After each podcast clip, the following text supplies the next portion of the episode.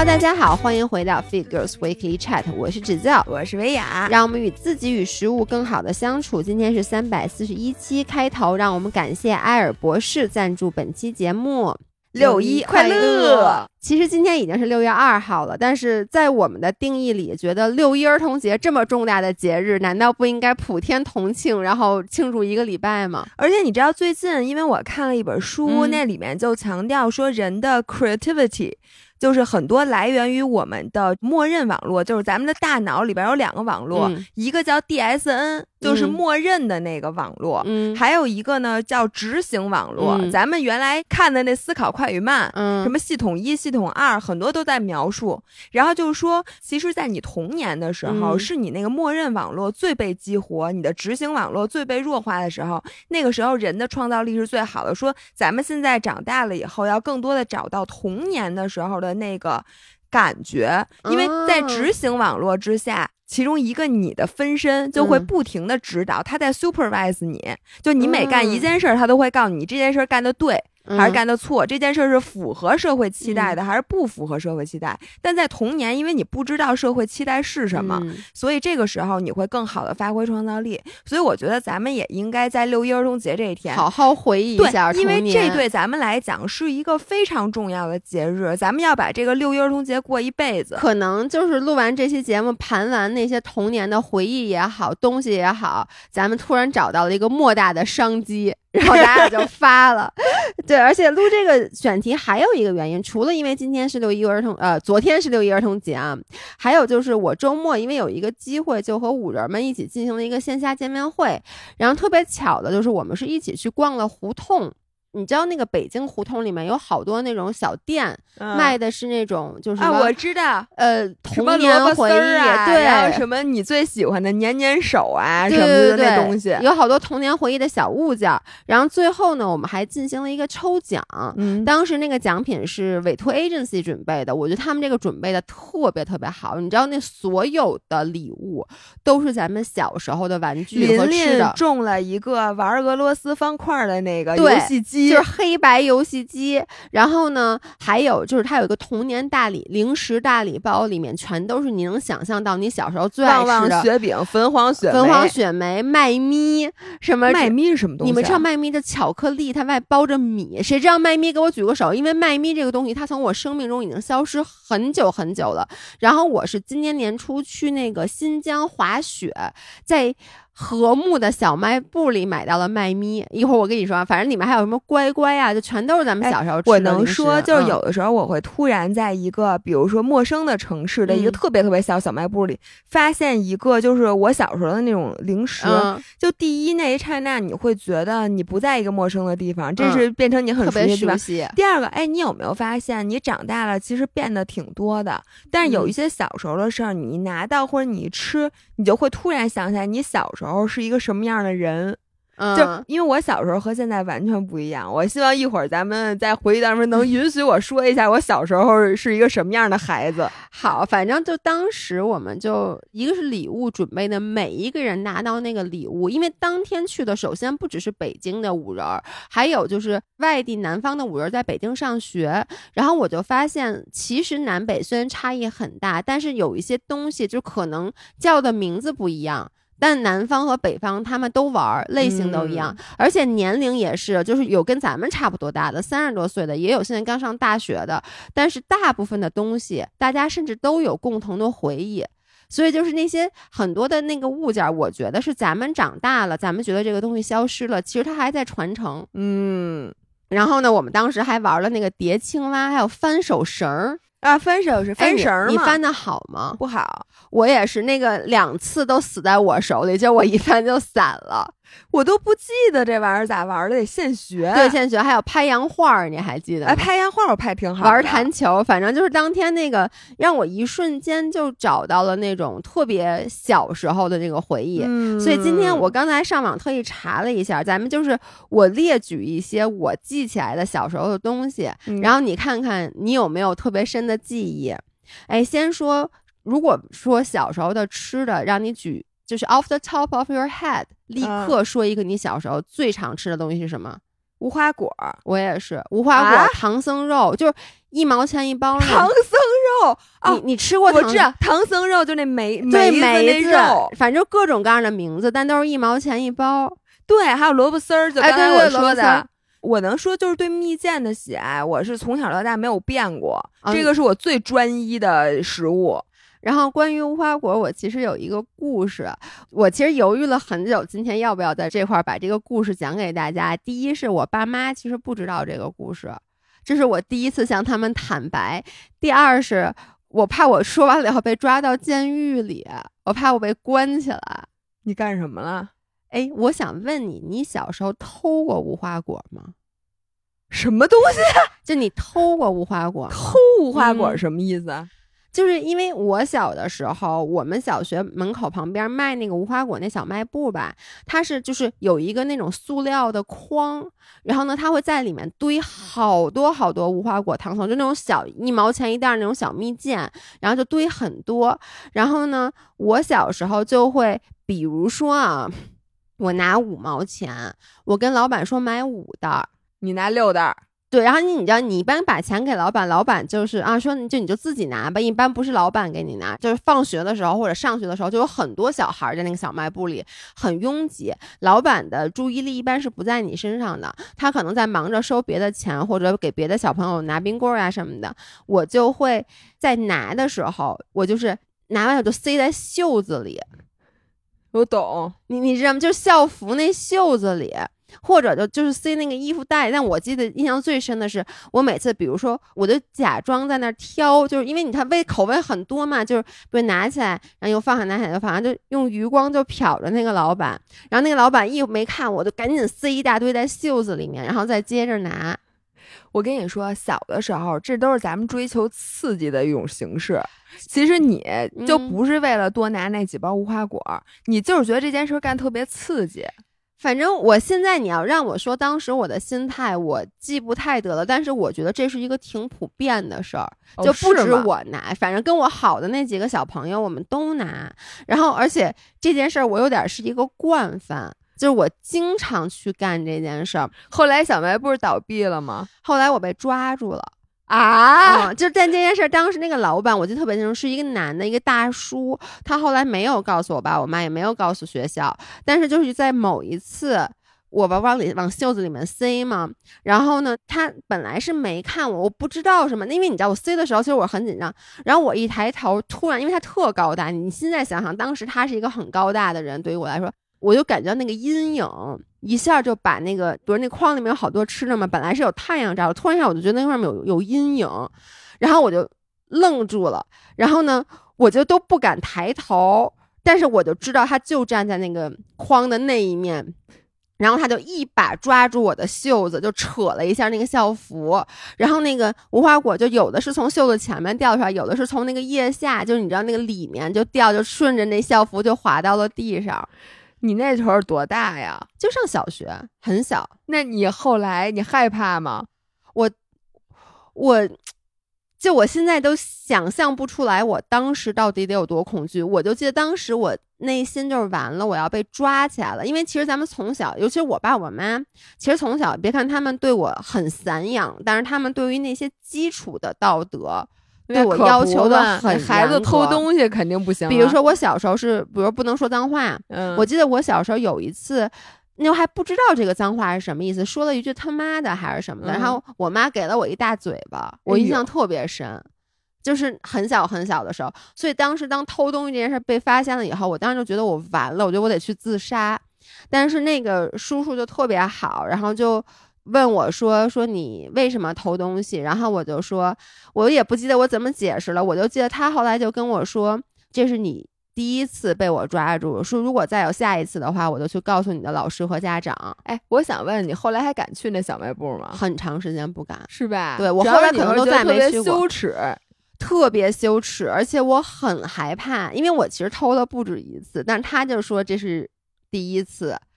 然后就没有告诉老师和家长，所以在这儿我把这故事跟大家说了。我知道现在全世界都要炸着我，不不然后不不，而且大家可能要去报警了。我 求求你们，怎么着？我现在打幺二零，说某些人在小学二年级的时候偷几包破萝卜丝儿。对，因为那时候的一毛钱，你要按照通货膨胀，到现在也不少钱。没事，你一会儿把那钱给我，咱们这事儿过去了，行吗？对，所以我就，而且从那以后很长时间我没有吃过这个零食。那你现在还敢吃吗？现在敢吃了，可能就后来慢慢长大了以后才敢吃。但是至少这件事儿在我心目中就有一个非常非常强烈的印象，并且从那以后我再没敢偷过东西。所以你有没有想过，那个时候我虽然偷东西被抓，但第一就是一个非常小偷小摸的事儿，嗯第二我年纪非常小，第三那个叔叔。真的很好，他也没有告诉我的家长，没有告诉老师，但是他给我足够的震慑，导致我这辈子就是再也不敢偷过。我从那以后发誓再没偷过任何东西，不敢拿别人任何的东西，就是因为那一次。我小时候也是，我曾经拿过我妈一百块钱，就是我爸我妈他们那个当时都是用现金的，嗯然后就把那个现金给放到有一个抽屉里边，嗯，然后那抽屉我每天都贼贼着，你知道看我就知道？也是小学，也是小学。然后呢，我就知道那里边有钱，嗯然后我就每天都在观察，说我要是万一拿一张的话，我爸我嗯妈能不能发现？嗯，但其实我也没有特别的东西要买，嗯，我没有什么花钱的地儿，但我就是想拥有一张。我从来没有拥有过一百块钱，小学。一百块钱特多一大笔特别特别真的多是。然后后来呢，我就我有一天我就拿了一张，然后那张钱我在我兜里至少得揣了一个礼拜。不敢花，因为我就每天都想，我爸我妈要万一觉得不对，我赶紧放回去。而且你说实话，你那么一个小孩儿拿着一百块钱去哪儿花，别人都会问你这钱哪儿来的，因为这个那倒没有，后来我给花了。哦，真的吗？你哎，我想知道齐老师知道这事儿吗，知道被抓啊住了，我跟你讲。然后呢，我就终于有一天我说，要不我给他花了吧。然后那天我跟你说，你知道穷人乍富是什么感觉吗？我就在想，我今天我干点啥呢？嗯于是，因为我爸我妈当时下班都特别晚，嗯然后我晚上就拿着这一百块钱去了我们家对面的长安商场。嗯我先给自己买了一发卡，那种发卡就是你别着小碎头发的那种，嗯就是嘎噔儿一下就可以扣上那种。我买了一对银色的、银光闪闪的一对发卡，嗯然后我请自己吃了一顿麦当劳，我第一次给自己点了一开心乐园餐，就还送盘小玩具那种。然后我就特别开心，然后之后那个还剩下几十块钱，还剩好多呢对，呢。然后那几十块钱我还请第二天不是第三天嗯。请同学吃，我花钱那天巨爽，就我觉得我去，哎，那那你不会有这种，比如那发卡你不敢带回家买吃的，我能理解，你吃嗯。完了就吃完了，你妈也看不出来。那你发卡你怎么带回家？我那个这个我不记得了，嗯但是我就深深的记得我第一次有一百块钱花钱那个嗯。爽，但是我也深深的记得我花完钱之后那几天我特害怕，那肯定我看我爸我妈我都不敢看他们那眼睛，嗯。然后突然有一天。我妈，而且我觉得我妈这点教育特嗯。成功，就我妈跟我说这件事儿、都嗯。没当着我爸，就是嗯。我妈就跟我过来跟我说，妞妞说那个你是不是拿了一百块钱？说这件事儿我已经知道了，说其实这件事儿没什么，就是你你这个行为对嗯小孩儿来讲其实还嗯挺常见，其实并不常见啊。常见但他就说说你这个是没有关系的，嗯但是我现在就要培养你正确的这个金钱的观念。嗯说这个钱你花在哪儿了什么的，你跟妈妈说，嗯说就没事儿。说我不会告诉你爸的，然后我也不会告诉任何人，像你姥姥那些，嗯我就都不会告诉。这件事儿就是 between us，嗯，就过去就过去了。当然了，我也不知道他跟没跟我爸说，但是我们家就是他只是找我低声细语的谈了那个可能不到十分钟的话。之后这件事儿，他就在我到现在这么大都没跟我提起过。哎，我想跑一下题，嗯，就是你从小到大，齐老师是不是都没有那种大骂过你，或者打过你，或者很严厉的责备过你还真是，真没有。不管你犯什么错误，就是我觉得我偷钱这件事儿已经很严对重，很严。重了。对，没有。我我 妈妈，你看看人家，因为你知道，我现在就想，我小的时候很多的错误，其实是为了掩盖另一个错误。嗯，就是我觉得，如果说我的父母，比如我妈对我像秦老师对你，就是说我如果犯了错误，结果不是很严重的情况下，你会再犯一个错误？不是可能我就会 at least 就是我我我你不会再犯一个坦白别的错误去遮掩这个。我跟你说，其实这也是童年啊，我觉得这完全可以不跑题不跑题。但是我小时候有很多次，就为了掩盖一个错误，撒一个更大的谎，再为了掩盖这个谎，撒一个更大的谎，最后我被打死了。那可不嘛，我现在有两个事儿印象很清楚，一个是我有一次考试考特别低，嗯然后就得回去让家长签字。然后呢，我就当然不敢让我妈知道了，我就没有签那个字。然后第二天到学校里，不就老师要收卷子看签字嘛，然后我就没有。然后因为没有这个签字，老师就说：“哦，对我当时跟老师说我忘带卷子了，嗯我说我中午去拿。然后呢，老师就说好，因为我们你小时候就你住的家，那时候咱们还可以自己放学回家什么之类的。然后我中午就回家，但我在想我怎么从我妈那儿获得签字，嗯，于是我就骗我妈说，我说老师让背英语课文，背完了以后要签字。哎呦，这孩子聪明。然后我就回到家上，我就记得当时我们家还有那那种你知道那种半导体式的那种录音机，就那种银色儿的，啊啊啊然后放那个英语磁带，你啊知道吗？然后就听听完以后，我就给我妈背，背完以后我就拿出了一张白纸，啊，让我妈在上面签字。而那个纸上还有什么？好像是一个什么东西，我忘了。然后就签完字以后，我把那个我妈签字给剪下来，贴卷子上，那老师能不知道？没有，就剪下来以后，我就给老师，我跟老师说，我说我卷子找不着了，这是我让我妈在纸上签的字。然后老师就给我妈打了一电话。我跟你说，被打死，真的是被打死。就是咱们小时候自作聪明那东西，然后对小时候还在想老师是怎么发现的。对老师是，还有一次是，就是我没写寒假作业，嗯结果呢，老师也是让交，我的说我没带。但你知道寒假作业那是一本那个大册，你知道吗？他就补不过来，补不过来，每天都说没带，每天都说没带。但其实那个作业就在我那个书背书兜里然后老师有一次就从那个背兜里把那个作业给拿出来了，而且当时都已经开学很久了，你知道吗？然后老师就把我妈请到了学校，然后而且他是放学请的，我印象特别清，就是我知道我妈要来，我妈那时候年轻可时髦了，穿一高跟鞋，穿一风衣，她远远的来，我在教室后门看见，当时已经放学了，我就跑了。我就跑回家了。跑回家以后，我进屋就把自己锁在了厕所里面。当时是住在姥姥家，然后大概一个小时以后，就听见那个门咣一下开了，然后我妈就听见外面我妈猴儿摇呢，然后完了姥姥就说说。婷婷在厕所呢，说一回来就把自己关起来了。我都记得我妈在那使劲的敲那厕所门，猴儿摇你给我开开，猴儿摇你给我开开，我打不死你的。就是不你妈真动手吗？我小时候反正没少挨打，绝对没少，就是所以你现在对我们家涵涵如此的暴力，我跟你说，这就是以暴还，叫 以暴制暴。就我妈还不不涵涵没有暴，但就是真的，我小时候没少挨打。天嗯呐，哎，我从小到大没挨过打，一次都没有。哎，那你小时候有多动症什么的，你妈也没有说过你吗？我妈对我的说都是控制我的行为，但是她从来不说我。就我我小时候有多动症，嗯，是被医院诊断的多动症。你是有证书的，我是有，对我是有证儿的，我是有证儿的多动症。嗯然后我就记得我妈把我送到中山公园治疗多动症，嗯然后经过了一个反正几节课，嗯我妈觉得我好点儿了，嗯，就我就继续回去上学什么的。嗯然后结果就班主任跟我妈说说这小孩儿，第一你必须让他把头发剪短。嗯因为当时小学没有要求剪短，所以我是一个跟现在比现在可能短一点，嗯反正披肩长发。嗯我妈每天早上都给我会给我把那上半部分梳起来，嗯然后给我系一个卡扣的呃头花儿，嗯，你知道那种头花儿大的一个蝴蝶结。我知道那个，那嗯特好看。然后你知道我给我买上课，嗯同学们，你能想象就是姥姥在小学的时候多动症有多严重吗？老师说我上课的时候就一直在玩那头花儿，就是嗯咔噔儿、嗯嘎噔，你知道吧？就是嗯你一捏那两边儿，它不就嗯起啊来了吗？对对对就咔噔儿。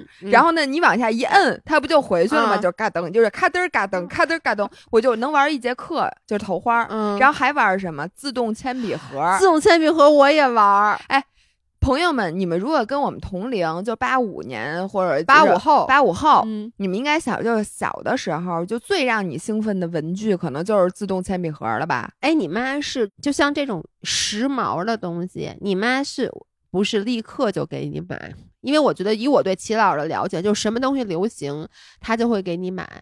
我就记得我小时候，这个买东西这事儿对我不是问题。我从来没有就在家处心积虑去想，说我想要一定要拥有一个什么嗯东西，我通过什么手段能得嗯到它。然后基本上这种东西，反正我要是逛商场，因为我妈特爱逛街，对，就她如果带我逛街，嗯我表示出想要这个东西，除非我妈买不起，嗯她会直接告诉我这咱们家现在这东西太了。贵了，咱们不能买。以外，他基本上都会买，他从来不难为我在这上。但是除了有一样东西，一会儿我会给大家嗯分享，就这铅笔盒，反正我就很轻易的拥有了它。然后呢，你记得那个铅笔盒上有多少个按太键？清楚，我太喜欢这个铅笔盒，因为这个铅笔盒就是我妈，就是我从小到大，我的物质很匮乏，就是你妈不喜欢给，但是我的物质匮乏并不是我妈舍不得给我买，而是因为我妈就是我从小也很少跟我妈一起去逛街，然后我妈也啊很少 pay attention 到这个孩子这个领域什么东西流行。嗯，就你看，我妈其实对我很大方，从小到大，但是她就是小的时候，我妈没有过那种说有意识的培养我的金钱观，就是我妈都没有这个意识说要给我零花钱呀什么的，所以小时候我过的其实相对比较拮据。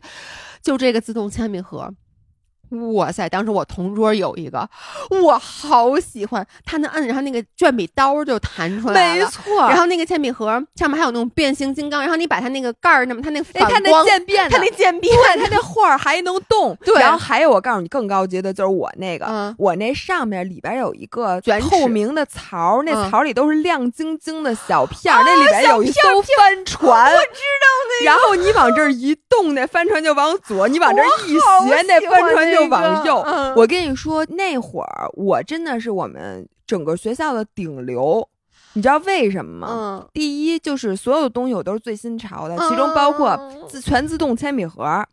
我应该是我们班比较嗯早有的。你记得咱们小时候穿那鞋，它能发光吗？你知道那种鞋吗那？个亮，对，朋友们，嗯如果你没有经历过，就是在我们小学的时候，曾经全学校都流行一种旅游鞋，嗯，就是运动鞋啊。那个运动鞋那个后脚后脚掌的部分，那个跟儿就跟现原来咱们穿那个气垫鞋似的，嗯它是透明的。那透明的那里面有压力感应的灯，你往下一踩，它就是那种就像那个嗯自行车的尾灯的那个嗯红色的灯，它就会闪烁。嗯然后就这种鞋特别流行，我就记得有一次我们学校下雨天儿，嗯然后呢，大家不知道为什么当时那个楼道里没灯，嗯就黑的。然后我在楼道里从这头跑到那头，全楼道的小伙伴都看我那鞋，你知道跟一溜警灯一样。哇塞，那个鞋，我我跟你说，我都忘了这个鞋了。但是就这些东西，我都是很后来才拥有，就是大家都有了，我才可以跟我妈说。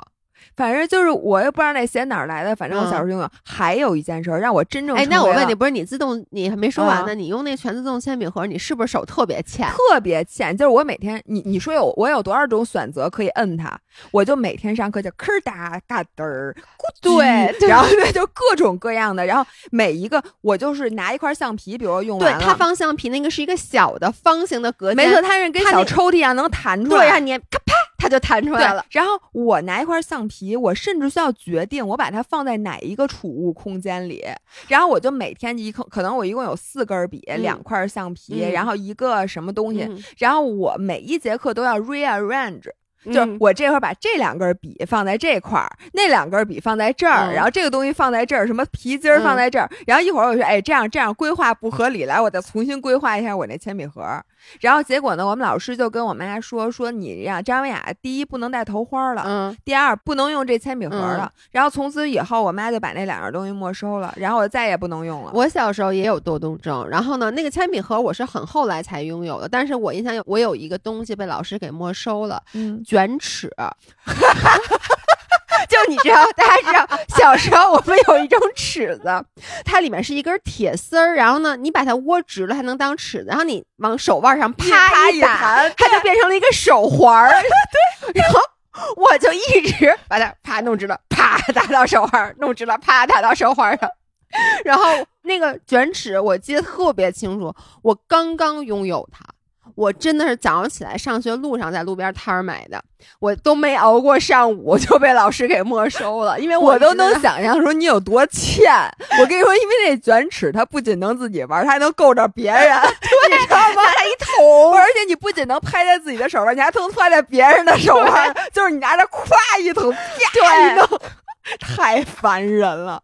哎，我跟你说，我现在都不能直视这些和咱们小学，就是咱们小学那么大的小孩儿。我觉得人在小的时候有那么一个阶段，他就不是人。你不是说了吗？这是什么？那是什么脑？啊，默认网络。对，默认网。所以那个时候我的默认网络就是不停的要把卷尺掰直了弄弯了，掰直了弄弯了。太欠了，咱们的小的时候。你刚才说你还有一个什么东西让你成为了学校的？我先跟大家声明一下，嗯我是非常习惯当一个名人的。从小，我能跟你说，我小学的时候就是有几件事情让我嗯成为了真正的大明星。嗯我小学真是大明星。嗯，第一件事儿，我妈是何炅的老师，朋友们。对在咱们小学的时候，何炅最开始是在小神龙俱乐部哦，对吧？对，主持节目，没有小孩不认识何炅，对吧？嗯，然后后来他是大拇哥，你知对，道吗？然后金龟子和大拇哥。然后后来呢，在咱们差不多五六年级的时候，就有了《快乐大本营》这期嗯节目，然后何炅就成为了《快乐大本营》的主持人。当时这《快乐大本营》可是娱乐界的顶流，不只是顶流，他是唯一的流，因为那个时候还没有，当时只有正大综艺、综艺大观，就这两种都是比较正经的那个综艺对，节目就这个是第一档，就是那种真正的娱乐特别节目娱综艺。对综艺，之前咱只能看什么《康熙来了》，那是后不是不是康熙来了是后哦面，那哪有康熙来了？反正就是《快乐大本营》。然后你知道我们同学为了要到一张何炅的签名就对我多好吗！哎，那个时候何炅还在上大学吗？那个时候，反正他是还是我妈的学生，嗯然后他是不是已经准备留校了？反正、嗯反正我妈还嗯教他。嗯，我他是上大学的时候干这些事儿吗？我我对不起，我不我的时间线对不嗯上。反正我就印象很深的是，我经常给同学那种何炅的签名照，就是给大家哦发。然后另外，你知道，在我们班的联欢晚会，我嗯妈把何炅请到了我们班，啊，你不知道吧？这就是为什么你你这比这比给老师复印卷子可红多了。那可不是吗？哎，你就可想而知我在我们学校的受欢迎程度。我这个我都无法想象，因为在我上小学的时候，你们有没有上小学的时候，就是得帮老师复印卷子？不是，就是各个家长都尽其所能的帮老师利用自己的资源，对干一些事情。但是我们家什么资源都没有，就是连复印卷子都是偶尔才能排到我身上。就是我，因为你知道，有的家长，比如说就是家里什么，就是反正他上班的地儿有什么复印机什么的，嗯我妈都不行。然后那个时候，你能帮老师复印卷子这件事儿，嗯就能让你成为班里的明星。啊所以我无法想象，你妈把何炅请到你们班，开联欢晚会，我小朋友都疯了。就快乐大本营现场呀！对你现在能想象，就好像你现在喜欢什么什么五月天，就是这两天不是五月天演唱会吗？然后你们一同学把五月天请到你们班给你表演节目，对。然后说小朋友你要签名吗？来，那个阿信给阿信哥哥给你签一个，就就是这个待遇。哦然后还有一件事儿，嗯巨搞笑啊！这件嗯事儿，我小时候在我们班发行了一种货币，你知道这可能也能被抓起来吗？不是？我觉得我难道不知道中国银行是是什么什么？咱唯一的唯一的法定货币发行机关是，我你知道这件事儿有多搞嗯笑吗？就是我爸是警察，嗯然后我小学的时候，我爸是负责那个经侦的，就经济嗯犯罪的，所以他和银行的叔叔阿姨都特别熟。大家想象一下老张现在的样子，再想象一下老张以前作为经侦队的骨干。对然后呢，银行你知道那种出纳，嗯。那会儿还练习点钞，就他们嗯。需要有一种手对手法，手点、啊对对对。点钞的能力，而且点成各种各样的花儿，你知道吗？反正就是点特特别快，嗯。又快又准，所以他们练习点钞的有一种点钞的钞票，嗯嗯嗯。它的那个纸嗯。和钱是一样的，嗯。它的质地摸起来和钱也是一样的，但只不过它不是钱。嗯。我爸就把那东西拿回来给我玩儿，嗯，就是你能理解那东西特好玩吗？嗯。因为小时候咱们都拥有一种就是特别想要那个钱，嗯。有如果有一种货币，它跟钱的质感、嗯。就是嗯。印的也特别像钱，但它就是不是钱。嗯。然后这个东西你就会特别想拥有。嗯。然后我小的时候就每天带一沓儿钱，就是带带一沓儿那个，然后我就没事儿就要给这个嗯。两张，给那个两张。后来我们班的定价，就我们班做任何的服务，比如说啊你想请这个人帮你，因为那会儿不是每天都值日嘛，嗯，有的人不想值日。他就想花钱买，让另外一个同学帮他值日。就嗯我们班任何的交易用的都是我发行的这种货币。然后对于一个有无限的这种嗯货币的人来讲，这个就是整个这个年级最厉害的小朋友。哎呀，我我觉得你小时候过得太风光了。我真的小时候特风光，我最惨的就是在四中的时候，当然还更惨的是在北大的时候，就是一下没有这种风头。就是我小的时候，我小学真的感觉是一个出尽了风头的同学，对，因为那个时候你爸你妈拥有的这个资源，就是他赶巧了，哦对都赶巧了特值钱的那种，一个发行货币，一个请嗯当时的顶流来我们班。对我小时候，反正就是就这些东西都没有，我所有的玩具都是晚于别人的。真惨。对，然后我就记得我小时候有特别想拥有的东西啊，就除了什么像那个自动铅笔盒，我真的太喜欢了，以至于我现在真的想立刻关了这个播客，我一会儿给你买。一个好吗？这是我今年送你的六一儿童节礼物。我真的太喜欢，还有一个我特别痴迷的，就是那个塑料，你有过那种塑料的那个塑料凉鞋，凉鞋，对，就是水晶水晶的，我能说那个玩意儿我没穿过几天，我觉得那个太难受了，对，因为它特别捂，就是你穿着吧，你那脚那个还脚出的汗就会都沤在。我想问你，一个问题，嗯为什么那会儿那水晶凉鞋是塑料的，它那么捂脚，但是现在这 Crocs 它也是塑料的，但是就没那么捂脚？因为它洞大，真的不是水晶凉鞋上也都是窟窿、啊，没有水晶凉鞋那个塑料跟这个塑料是不一样。这个你怎么说我们家洞洞鞋呢？我们家洞洞鞋的那个质感是非常好的。对，我就想说都是塑料，为什么就一个？它不是不是你咱们以前那是那种硬的塑料好吗？那完全不透气。哦而且你记不记得那个塑料拖鞋？而且它那个孔很小，它是那种小嗯孔。你记不记得上面还挂一串小胡桃？呃，什么小胡桃？小葡萄？我对上面有各种水果的那种，对，它有的上面可以挂一个紫的小葡萄，有粉的，然后有黄的、有黄的、绿的、透明的。反正各种大切色儿。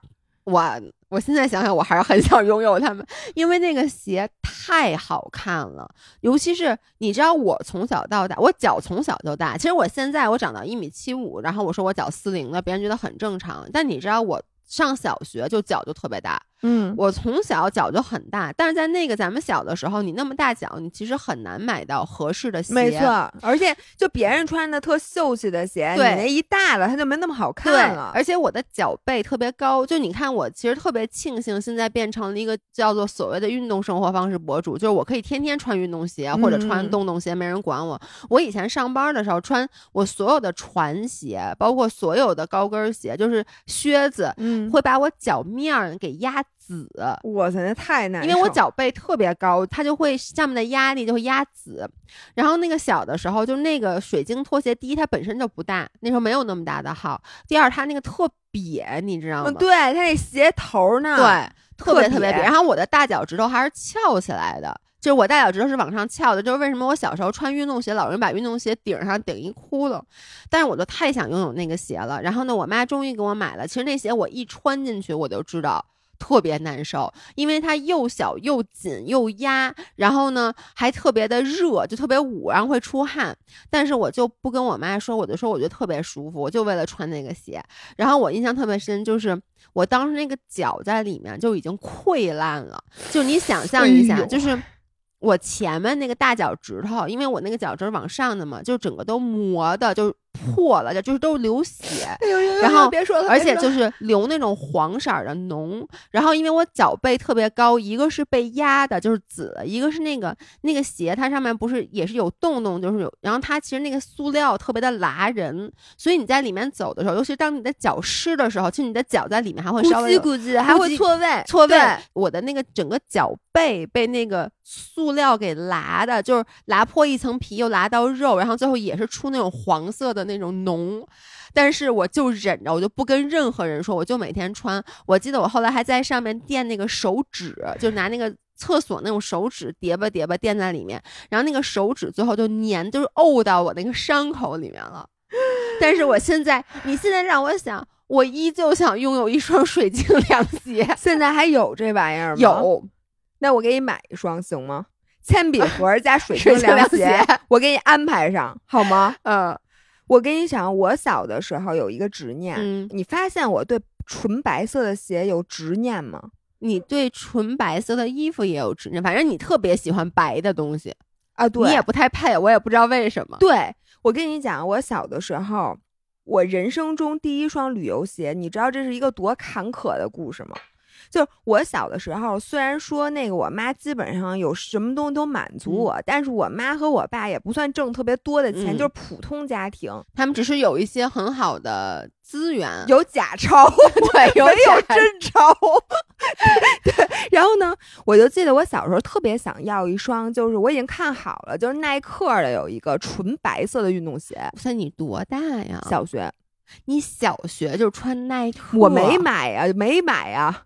你不是不给我买吗？哦，然后那个鞋呢，我都忘了多少钱，我对钱也没概念，反正就是我妈不给我买，这意思就跟我说说这个鞋太贵了，说你在别的牌子你就可以随便挑，穿双星走世界。对，然后于是我就开始看，但是呢，当时所有你知道，我从小就是一个对颜色、对搭配、对样式非常非常挑剔，甚至到了苛责的程度。就我小的时候，甚至比如说我幼儿园的时候。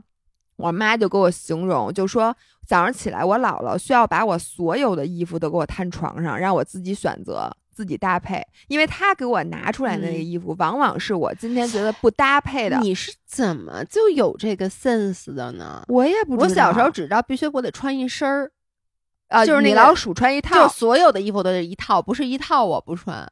你这个啊，就是那种最最快手的，对，最快手的那种搭。我不是，就是色系、质感、样子都得搭，然后这个衣服还得配这鞋，还得配我那头花，还得配我的发型，就必须都得搭配上。嗯，所以我姥姥最跟我生气的就是我要这个，所以你知道我对运动鞋有多么苛刻。嗯，但是我妈让我买那些便宜的运动鞋吧，都跟花瓜似的。嗯，要不就是粉有一点红，要不就白有一点。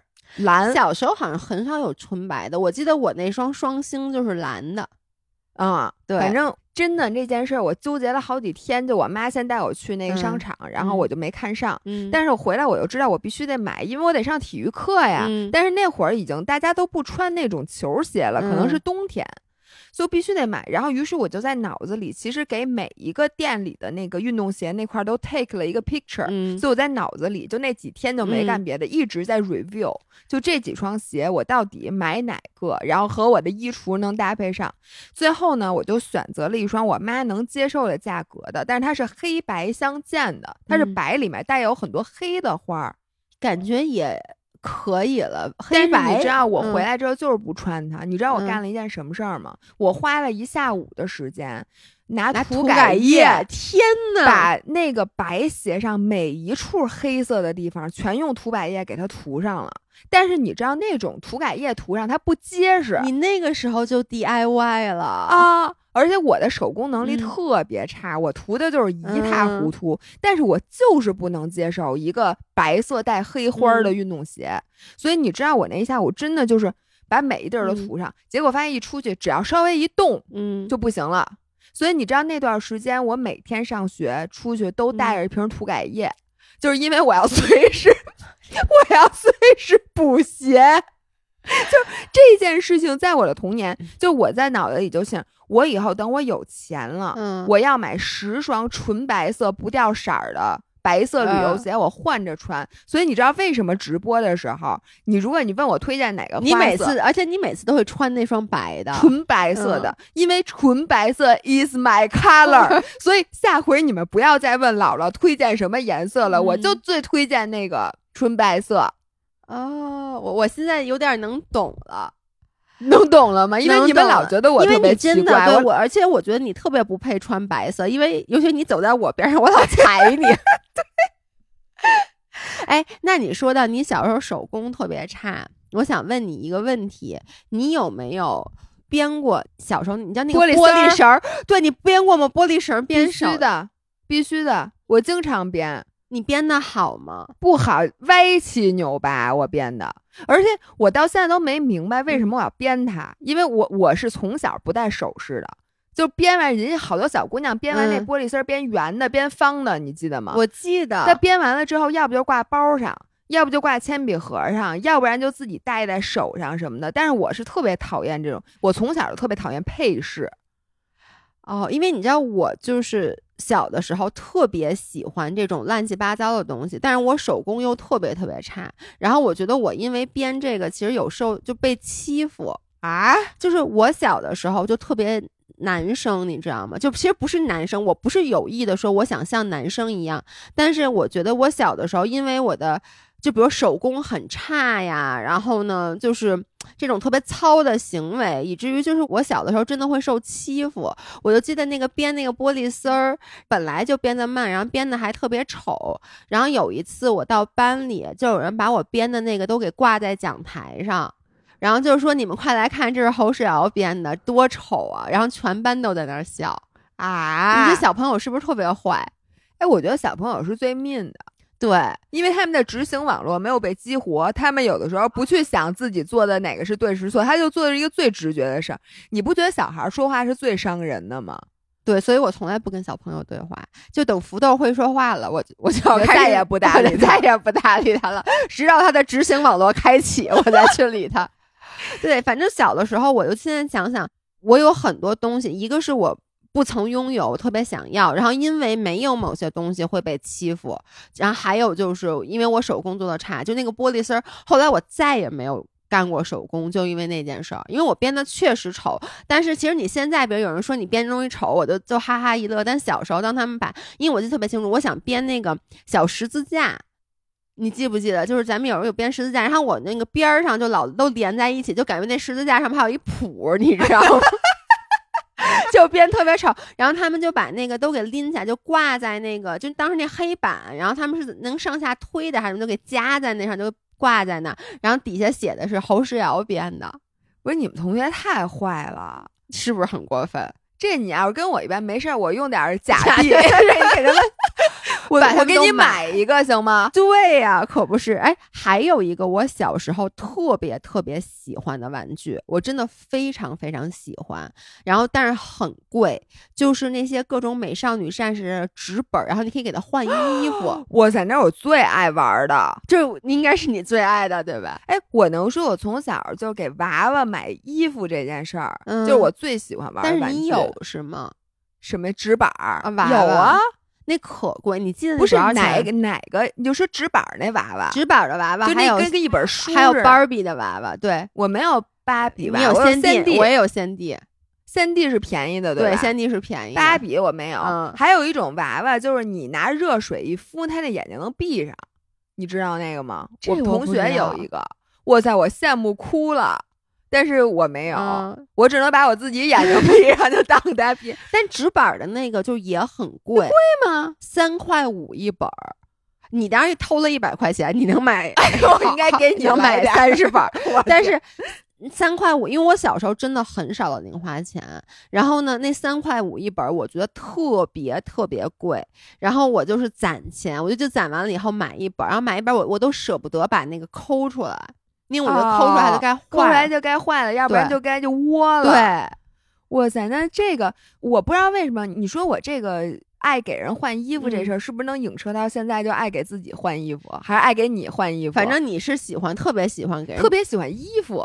对，所以你那个时候就很喜欢这个。特别特别喜欢，这是我最喜欢玩的。我小时候在两件事情上时间花的最多，嗯一个是跳皮筋儿，就我小时候最喜欢的 sports，、嗯而是我 my only sports，你跳皮筋跳的好，特别好。我跳皮筋跳可好了，因为呢，第一呢，我可能当时算个儿高的。嗯。所以好多那种人家把举高的那种嗯。我能够着，一个是我柔韧性好，所以你知道哎。跳皮筋儿特别看柔韧性，你得跳起来把那嗯。个反正就是那种有难度的，嗯。然后还有一个呢，是可能是不是我体力好，我能跳一天，而且发高烧的时候也跳，就是完全不累。就我从来都是跳到大家都不行了，嗯，说那个咱们散了吧，然后最后我拿第一，就从小就特擅长跳皮筋儿，然后还有就是玩还有就是玩娃娃，就玩那个各种换衣服的这种。我在家给自己换衣服，然后给娃娃换衣服，换完纸本的换三 D 娃娃，就爱干这个。你说我现在是不是和我小时候其实如出一辙？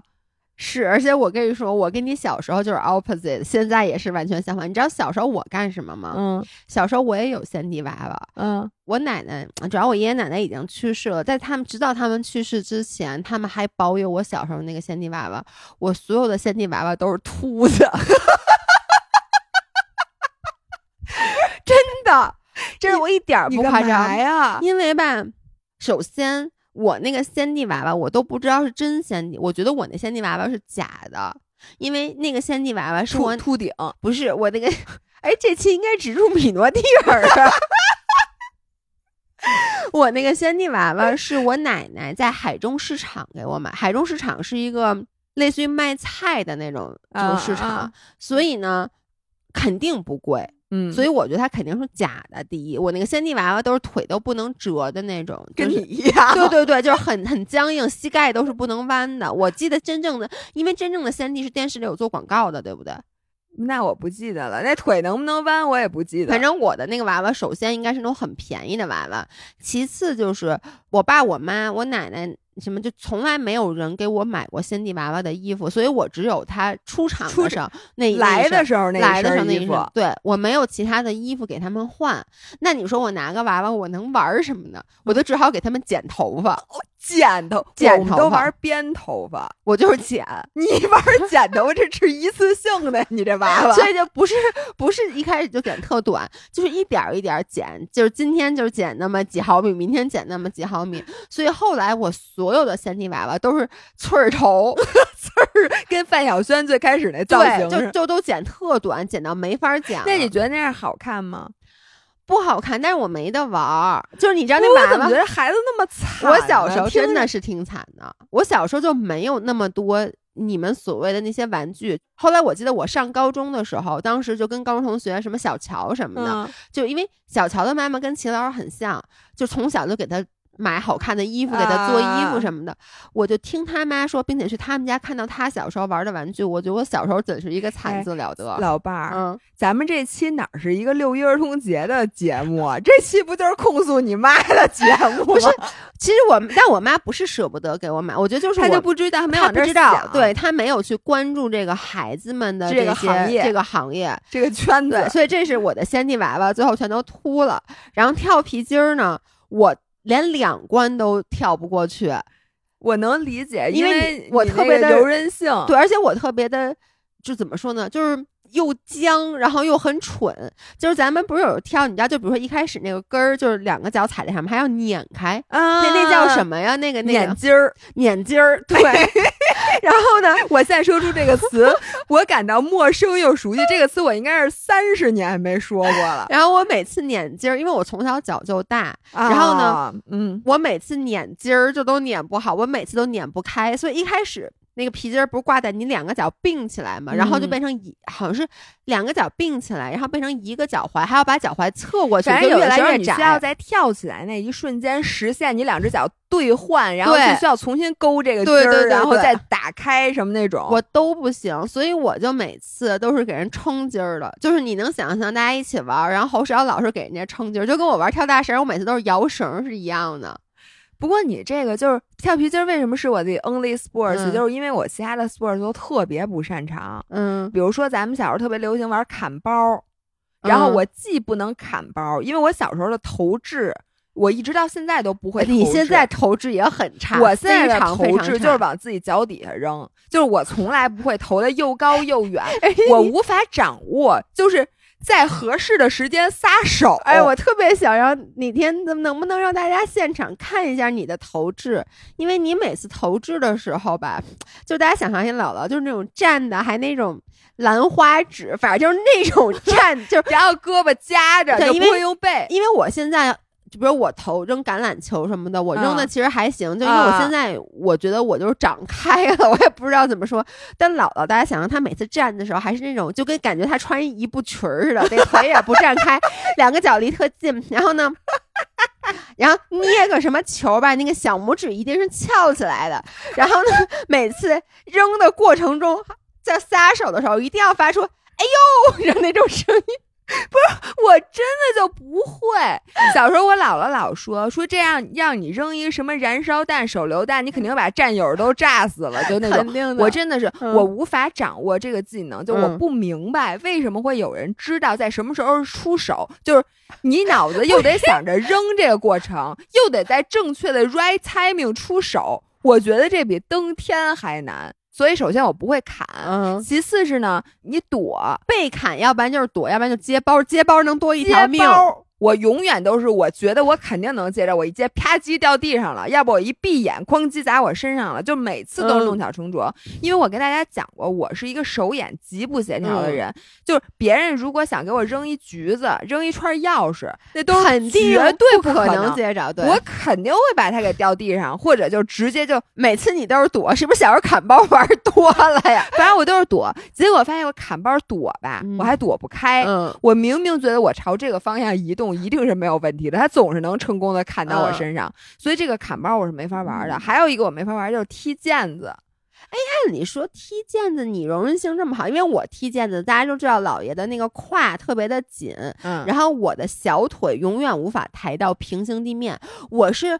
很老了，就是很大以后开始练瑜伽，知道腿部外旋这个名词，然后被老师说侯世瑶你的外旋很差，你的小腿甚至无法抬到平行地面，我才知道为什么小时候我踢毽儿没有往上踢，都是往远了踢。就我的劲儿都像炮竹一样，就是不是炮飞了出去，就是是朝着正前方走的。人家踢毽儿都是，我记得小时候班里有人踢毽儿踢特好，他们踢一个踢老高，嗯，他们的头都是点头，就上下上下那么看毽儿。我都是往左看，不是你都只能让别人给你踢回来。反正我每次一踢那毽儿就往左，我从来没有接着踢过两次毽儿，就我连两个都接不着。就只能踢一个结束，对，因为我的腿真的就是搬不平。你啊，得冲墙踢，就是你那我得踢，那我得踢乒乓球啊，我踢毽儿也不行啊。当然，我这踢毽儿呢，是因为我的手眼协调能力，那毽儿往下落的时候，我永远都会判断错，尤其是那种特别豁老高的那个毽儿，嗯，你怎么能举着腿的时候，你知道它往哪儿落呢？哦，我懂你意思，你懂吗？你要不然就是他在老高，你已经踢完了，不，我这腿已经等 好了，就等好了。然后这时候他发现稍微偏一点，我一条腿我怎么过去啊？然后我要不然就是等他已经急速下落的我再抬腿，来就会那大漏勺。嗯，反正这踢毽对我来讲也是一个 mission impossible。就不可能的，哎，我小时候特别羡慕踢毽好的人，你知道为什么？我小时候你知道其实没有朋，就朋友很少。我上小学的时候，就是因为咱们在小的时候，其实把你凝结在一起的，一般都是这种游戏呀什么之类的。对。然后我我就不属于任何一个 group，反正踢毽从来就没有人。因为你也不属于跳皮筋儿这个 group 啊，我也不属于，也不是踢毽，我还不属于砍包的，我也不属于唱歌的，反正就什么都不是。哦，还真是。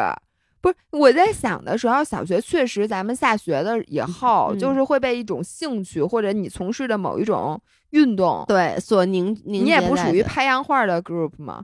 我小时候唯一我能记得玩的，也就是拍洋画了。拍洋画因为靠力气，对。基本上就是力气加一点点的技巧。对我能说，我从小真的我擅长的运动全是靠卖力气的吗？嗯，就是你看啊，跳皮筋儿，虽然它有技巧性，但是正好是我我所能唯一掌握的这个。然后你看拍洋画，我觉得就看谁劲儿大，谁不吸力，然后就把手拍到生疼，仍然坚持。然后我小时候，你知道，surprisingly，我小时候特别擅长掰手腕。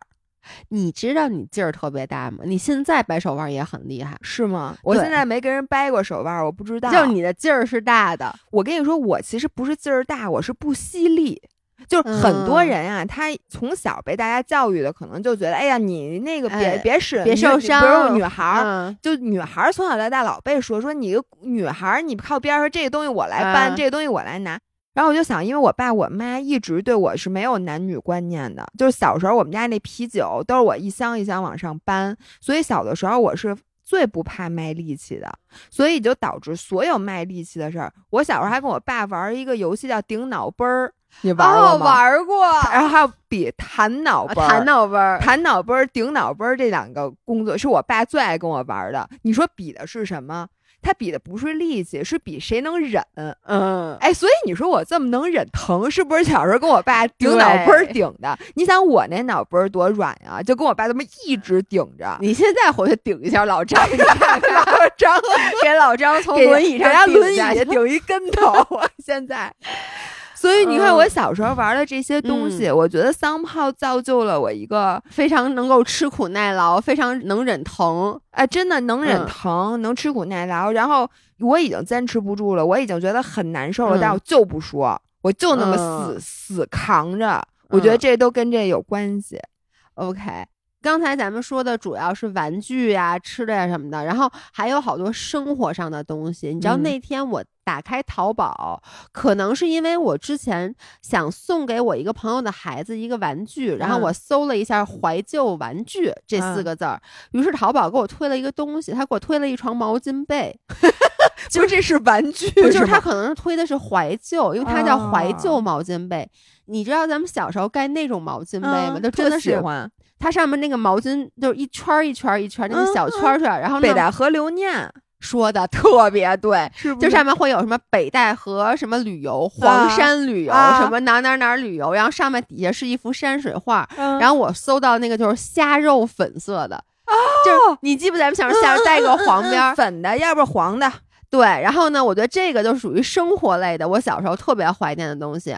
然后还有就是小时候我特别喜欢用那个郁美净和雪花膏。嗯，你知道现在其实还有卖雪花膏的吗？嗯，知道。我一直以为这个东西已经停产了，因为我觉得现在就是各种各样的护肤品什么的。然后那次我和我妈去上海，嗯就发现也是那种怀旧商店，然后它里面卖的都是咱们妈妈年轻的时候用的那些护肤品啊，还有美妆品啊什么之类的。我能说，你要是下回想怀旧一下，我就邀请你现在去一下我姥姥家。你会发现，从进门儿，嗯就是你就往各个屋里走吧，所有屋里的东西都能让你想起你小的时候。因为我们家的，你看啊，那电嗯扇跟我一样大，应该是我出生那年买的。哎，我们家电扇就当然现在已经没有了，但是嗯我姥姥家原来是不是一个正方形的电扇哎，？不过那是之后的。那哦你你说那是美的那小的啊，小方的吧？美的的，但是也是很老的那种。你知道我们家电扇是什么样吗？嗯是一个落地的，然后有一个竖长的一个柱子，嗯，然后上面是一个圆头的嗯。电扇，然后底下是有一二三四五五个钮，你可以按啊一档、二档、三档，然后还有一个是控制它摇不摇头的，是一个铁的蓝嗯。色的那个电扇。然后我跟你说，我们后来我们家买了各种各样的电扇，但是是在在我姥姥眼里，质量全都不如那个，而且它的功能就是那些 fancy，也就是，那个电扇已经三十七岁了，三十七岁，至少三十七岁了，就它一直都不坏，而且特别特别好，摇头摇的那叫一个 smooth。然后你说你什么无极变速，其实那五档完全够了，对，因为你就摁一下就完了。对，而且就特别好使，而且那些键从来没有出过任何的问题，所以就一直保留。我们家那折叠桌现在还用呢。你知道那种我知道那种折叠桌然后那上面是圆的那种圆的，假的木纹儿，然后它是一个方的，但是能能把旁边一掰掰变成圆，掰成一个圆桌，然后是绿色的漆的腿儿，对，然后上面那个面儿是一个假假的木头贴的那种木纹，还有配套的椅子，我们家现在还在用。姥姥家现现在还是这个，啊、对那这个肯定比咱们年纪大了。对，然后还有那暖壶，我姥姥嗯现在还在用那个，就是、咱们古代上面带个木塞儿的那种啊，对，那个种，暖壶，然后还有那个搪瓷缸子，现在也有五星啤酒的杯子。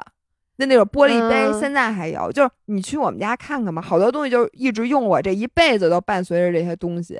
哎，你发现没有？就是其实咱们小时候的那些东西质量都特别好，嗯呢嗯呢，就是你知道，就那个电扇，像我觉得电扇其实真的挺容易坏的。我之前就那个给张涵他妈买那个电扇，然后后来就不太好使了，后来就就得换新的嘛，然后就换了。但是你就想你老家那电扇也没有任何售后服务，没有买了就是放在那儿，而且我知道他肯定每年夏天都在那儿转。你说三十七年我坏过多少次了？它一直没坏过。尤其是那个搬的那个桌子，你一说那个桌子真的是我小时候就是伴我长大，所以那个嗯桌子至少得也得比三十七岁老，然后现嗯在依旧还可以把它折叠。啊，你看咱们回顾完以后，发现咱们小时候用的东西，那时候基本没有进口的东西，全都是国货。然后一个东西你用能用好几十年，真的，对吧？就是其实质量特别好。然后就是从后来，其实才是国货渐渐用的越来越少了。然后从吃到穿到用，好像有一段时间咱们的感觉就是都得用进口的，就刚刚开始有进口的东西。然后所以这些年，我渐渐的又看到有很多国货的兴起，其实我特别开心，因为我觉得就是有一种。一个轮回回来，然后又轮到我们的那个感觉，所以今天我特别开心，就是艾尔博士能够赞助本期节目，因为艾尔博士就是一个纯国货品牌，然后它的那个理念就是叫做用中国的原料加中国的团队加中国的技术做了不起的中国成分。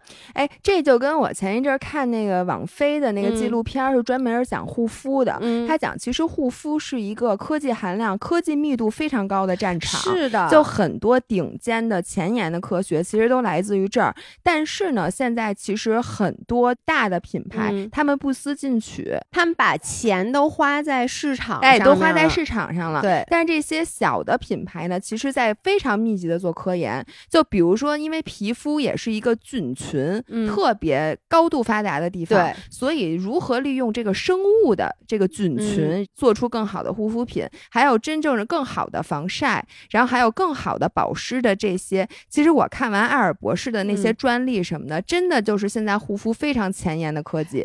是的，因为你知道，像抗老这个领域，其实更是需要有很多技术含量高的这些专利。然后艾尔博士他就是在这儿拥有强大的科研实力。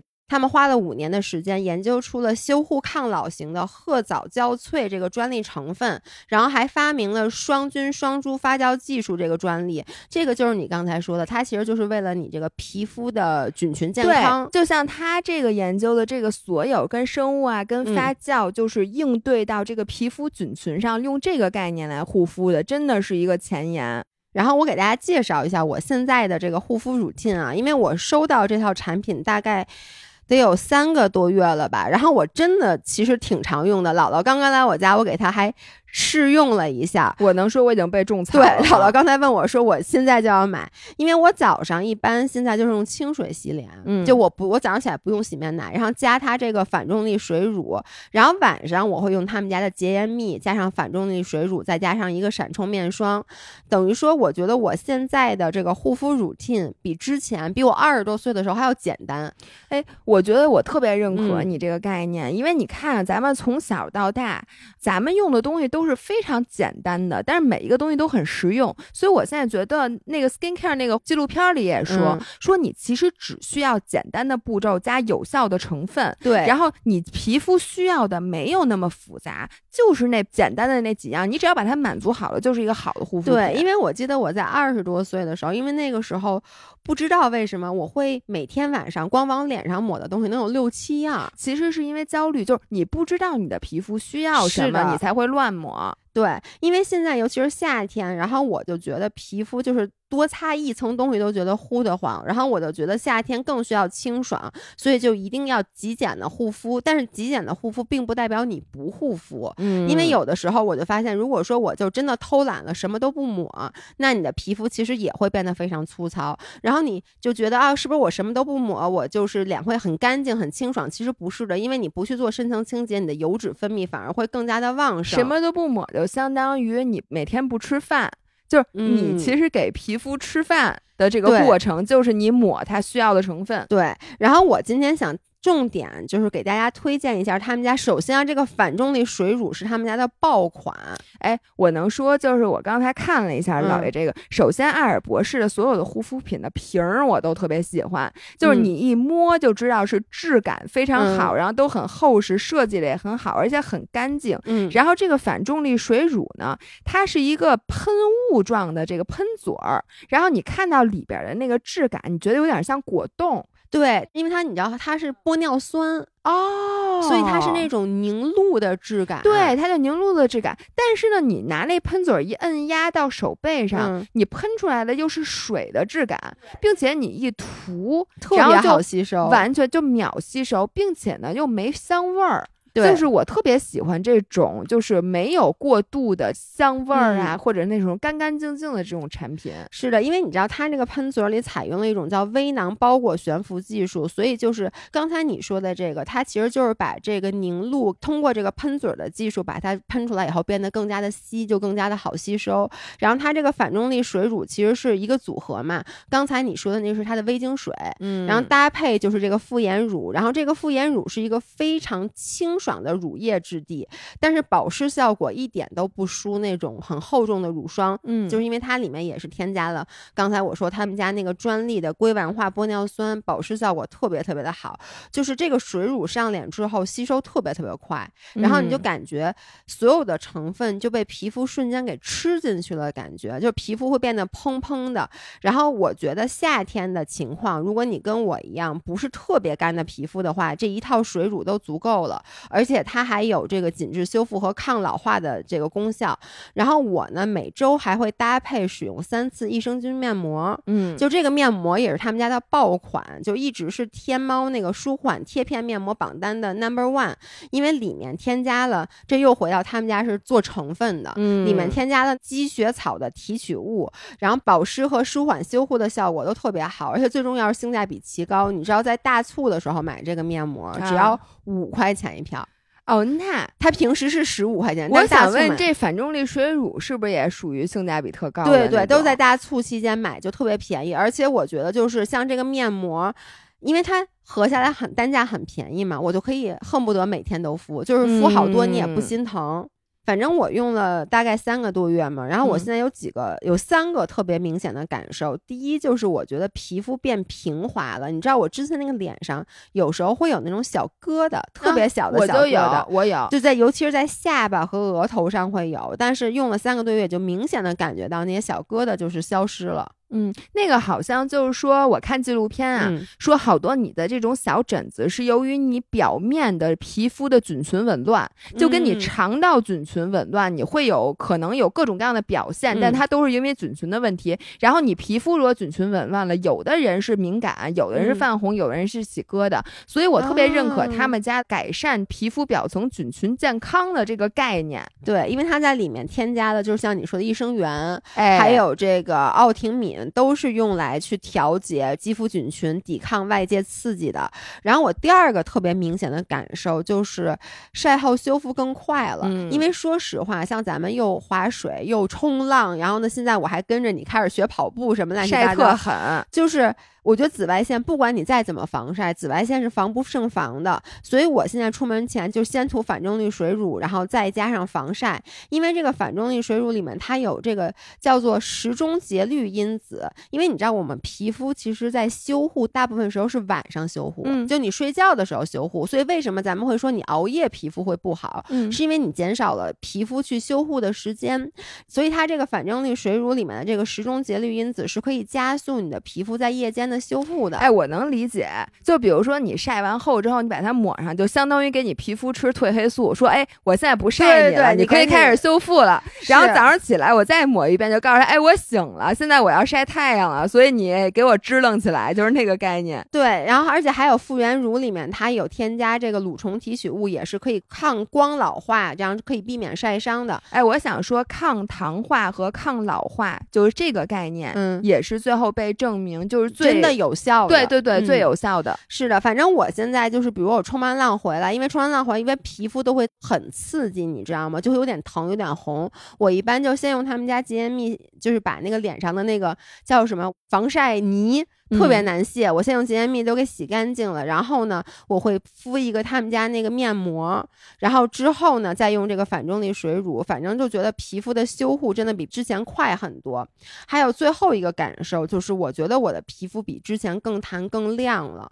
我其实自己都没觉得自己说最近怎么样，但是我每一次最近的线下的聚会见到五人，嗯他们都说老魏你皮肤状态特别好。因为我看了一下，它那里面除了有这个益生菌以外，嗯还有肌肽。因为嗯肌肽这个东西也是一个前沿的这个护肤概念。嗯然后呢，它基本上的作用就是帮助你重拾你年轻的时候分泌胶原蛋白的能力。还有它这里面什么，你刚才说的专利硅烷化 HA 这些，应该都是补水的，对，所以呢，它就这个别看成分不多。但它每一个都是管一个不同的方面的。你看，调节菌群是那种表皮让它更健康的，对。然后补水的这你肯定需要，然后再加上你其实最需要是为什么打热玛吉，就是胶原蛋白嘛。所以它每一个东西都是到坑节儿上，对，就非常好用。所以呢，这几个东西加在一起，就会让你的皮肤状态变得非常好。